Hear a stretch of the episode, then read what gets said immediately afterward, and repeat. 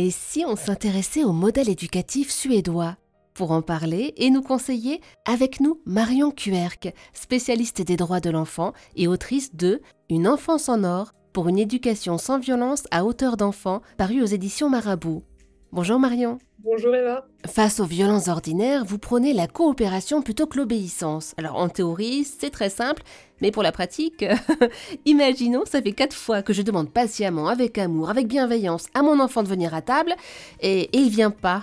Concrètement, comment je fais pour qu'il obéisse, pour qu'il coopère? Je suis pas psy, je suis pas euh, pédopsychiatre, je suis spécialiste des droits de l'enfant, et je pense qu'il faut remettre la question sur le sujet principal, qui est la vision de l'enfant. C'est-à-dire que oui, en France les parents, vous êtes dans un système de normes sociales, de méfiance, de culture de la punition, qui fait qu'effectivement, quand on va vouloir faire des choses dans la pratique avec ses enfants, le naturel va revenir au galop, en quelque sorte.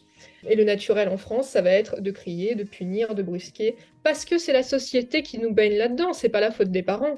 Vous n'êtes pas euh, moins bien que les parents suédois. Ce qu'il faut, c'est changer la vision sociale de l'enfant et la non-violence devient un naturel. C'est ça qui est très important de comprendre, c'est que respecter les enfants, c'est pas une méthode éducative qu'on applique, comme on appelle en France l'éducation positive, euh, bienveillante ou je ne sais quoi.